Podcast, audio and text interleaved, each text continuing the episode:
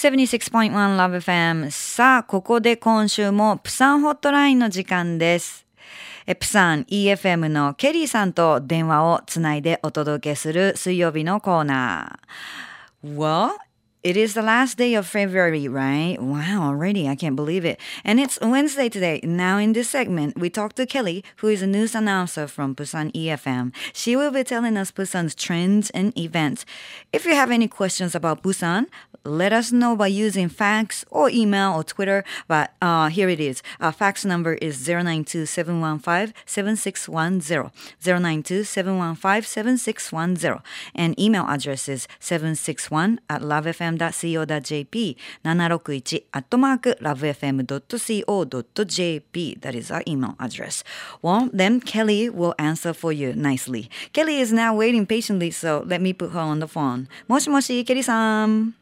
もしもし皆さんこんばんは。 안녕하세요. 안녕하세요, こんばんは. How are you, Kelly? Oh, everything's good. Actually, the day before yesterday, it was Busan EFM third year anniversary. So hmm. everybody in the studio was very busy preparing special shows and segments. So it was a very hectic week. Ah, the 30th anniversary. Omedetou gozaimasu. Congratulations, Kelly. Arigatou gozaimasu. Still, there's a long way to go. Mata mata uh, Anyways, like you just mentioned at the beginning of the segment, it is the last day of February already, right? Mm. I hmm. can't just believe that, like you just said You know, spring is just around the corner. Yeah, exactly. もう春なんですけども as it's still kind of cold. Matter of fact, it snowed last night. Like, you know, during the show, yeah, it started snowing. I was like, "Wh- what is going on? And we hope, you know, Jealous. we hope it's the last time before spring. Uh-huh. Well, Yeah. actually, we only had like gray weather, like uh, cloudy and rainy. Oh, really? But you know, Jealous slowly but surely, spring is coming, right? Yeah, exactly. Yay, finally. あの実はですね、えープサン EFM のケリーさんと今週も電話をつないでいますが、えー EFM プサン EFM は3周年を今週の、まあ、頭に、えー迎えたということで、まあ、開局から3周年、まあ、イベントやそれからスペシャルプログラムのようなようあの用意などで、えースタッフ関係者の皆さんとっても忙しい週先週から今週にかけて、えー迎えているということなんですけれども本当ねおめでとうございますと言いたいですね。and Kelly last week. We talked about how easy or difficult Koreans may feel when traveling in Fukuoka, right? Right.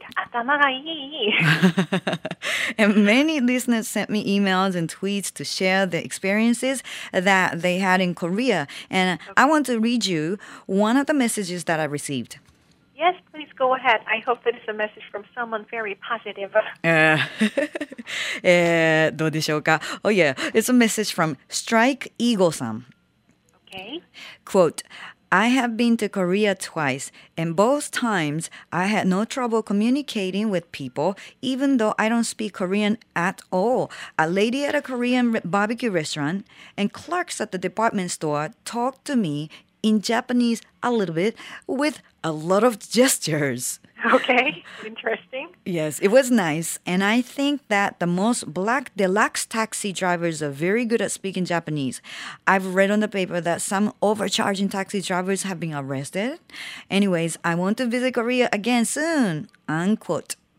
Oh, nice. ありがとうございます。そうですね Strike Eagle さん。そう、ちょっとね、let me put a little bit of translation, but、uh, ストライクイーグルさんは2回ほど韓国に行ったんですけれども、もう2回とも全然あの言葉に関してはあの全然あの韓国語を話されないけれども、コミュニケーションも全く問題なく、えー韓国のあの焼肉レストランに行ったり、デパートメントストアに行ったりしても、あの身振り手振りジェスチャーを交えて店員さんもスタッフの人もあの親切に、えーしてくれたのでで問題はなかったということだったんですけどもそれからあのちょっとあのその最近はオーバーチャージ、えー、と料金を請求多額の請求をするそういうタクシードライバーがあ韓国ではあ逮捕されたというニュースを聞いたことありましたが、まあ、そういった意味で安心のブラックあのデラックタクシー黒いデラックスタクシーってこの間ケリーさんの話も出てきましたけどデラックスタクシーにね、えー乗るのがいいのかなとでデラックスタクシーのドライバーさんたちはすごくあの上手な日本語を話されたという経験を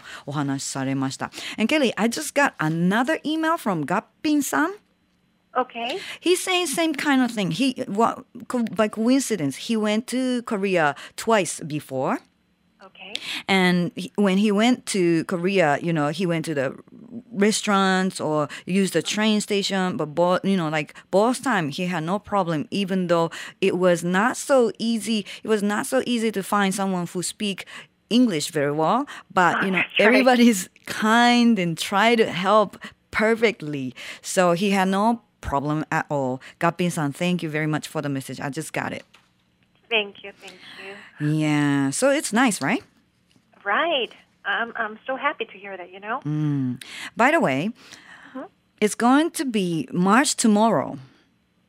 And right. you know, like we said, the spring is just around the corner. So what's new? What do you guys have in March there? Well, tomorrow is a national holiday here in Korea. March 1st is an important date in the calendar here to mark the anniversary of 3-1 movement. Mm. Well, back in 1919, I, I wonder if you know this, but it's a long time ago, after losing the nation's right and independence when Japan invaded Korea, a lot of people and students participated Korea's independence movement. I'm sorry to bring this up, but you know, some historical issues are somehow sensitive, but in my opinion, even if it's not a rosy part of history, mm. but we don't have any power to change the past, but we do have a power to make things better for the future, right? うんうんうん、I feel you. えっと、ちょっと訳をさせてもらうと、その3月1日っていうのは、あの、まあ、3月の話をしましょうかってちょっとお話ししましたら、まあ、3月、まず、その、あ3月1日というのは韓国は祝日で、まあ、あの、暦の上でも、まあ、あ3.1運動、まあ、その、お3.1節として重要な日であるんですが、まあ、その昔、1919年、その頃、日本が韓国に、えー侵略して、国の権利とと独立を韓国が失ってから多くの人や学生が韓国の独立運動に参加しました。でこういった歴史的な問題を背景を話しするのは、まあ、この機会に話をするのはとても繊細なことだと思うんですが、まあ、ケリーさんは自分の意見としては、まあ、たとえ歴史上いい出来事ではなかったことが起きたとしてもそれは過去として変えることはできないものだけど私たちは今後のその未来をフューチャーを変える力は持ってるはずだと思うんですっておっしゃいました。ねえで、えー I like what you added and we don't have any power to change the past but we have power to make things better for the future ケリーさんが、まあ、自分のその個人的な気持ちだっていうことで話してはくれましたけども確かに私たちはこれからの未来こういい関係、まあ、いい世の中に変えていくことその努力っていうのは少なからずできるはずですもんね。Right, Kelly? Thank you for your translation. well, that's right. And uh, well, and sometime this week and sometime early next week, schools start a new semester here in Korea. So it must be a very busy week for the students to start a new semester and uh, to make new friends and etc. etc. You know. Right. まあ、そして3月といえば韓国では、まあ、今週そして来週新学期が始まったりするので学生さんたちにとって、まあ、新しい学期の準備とかそれから、まあ、新しい友達作りにかなり忙しい時期になるそうです。I see. Hi. And what's new there in Fukuoka? okay, well, March, hmm, March 3rd, it's Hina Matsuri. In. Yes, yes, you did it right. In other word, it's Japanese doll festival.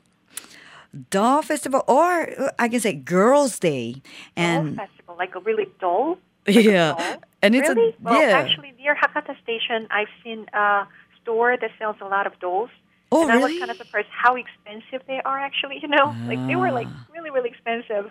yeah, if you look Japanese for traditional dolls. Yeah, if you look for the expensive one, you can find it in the department store. Not maybe Oh, not in your house, but it's Oh. displayed. But like it's it's so many different kind of like different facial expression or dress. It's, it's so beautiful. Like a um, was. yeah, Hinamatsuri is a beautiful event, but uh, and it's a day to pray for young girls' growth and happiness. Interesting. So it's a girls' day. And is there a boys' day as well? Yes, May 5th is Kodomo no Hi, and this is so-called Boys Festival. But March 3rd, Girls' Day is not a national holiday, and uh, but Kodomo no Hi is a national holiday. Interesting. We don't have a girls' day or boys' day, but here in Korea we have Children's Day on May 5th. And it's a national holiday here too. Oh, so Children's Day falls on the same day here and there, right? Oh, not this. Actually, as far as I know, if I'm not mistaken, May 5th May 5th is Saturday this year, so I can tell that there will be a lot of people who will travel between Busan and Fukuoka, right? Right, right, right. Why not? The weather will be lovely by then, right? Hmm. Yeah, now it's time to wrap up the segment. It was nice talking to you, Kelly. ありがとうございます。 Thank you, Sachi. Good night, Fukuoka. はい。ということで、たっぷりお話聞きました。今週もプサン EFM アナウンサー、ケリーさんとのホットラインをこの時間にお送りしました。まあ、プサンについて、韓国について、ケリーさんへのクエスチョンやコメント、随時お待ちしています。また来週もお楽しみに。以上、プサンホットラインでした。Love FM Podcast. ラブ f m のホームページではポッドキャストを配信中あの時聞き逃したあのコーナー。気になる DJ たちの裏話。ここだけのスペシャルプログラムなどなど続々更新中です。現在配信中のタイトルはこちら。Words around the world. 僕らはみんなで生きてる。プサンハッライン。ミュージックプライマリー4ポッドキャスト君が世界を変えていく。ハピネスコントローラー。プラダケシロール。スマートフォンやオーディオプレイヤーを使えばいつでもどこでもラブ f m が楽しめます私もピクニックの時にはいつも聞いてるんですよ。Love FM Podcast. ちなみに私はハピネスコントローラーを担当してます。聞いてね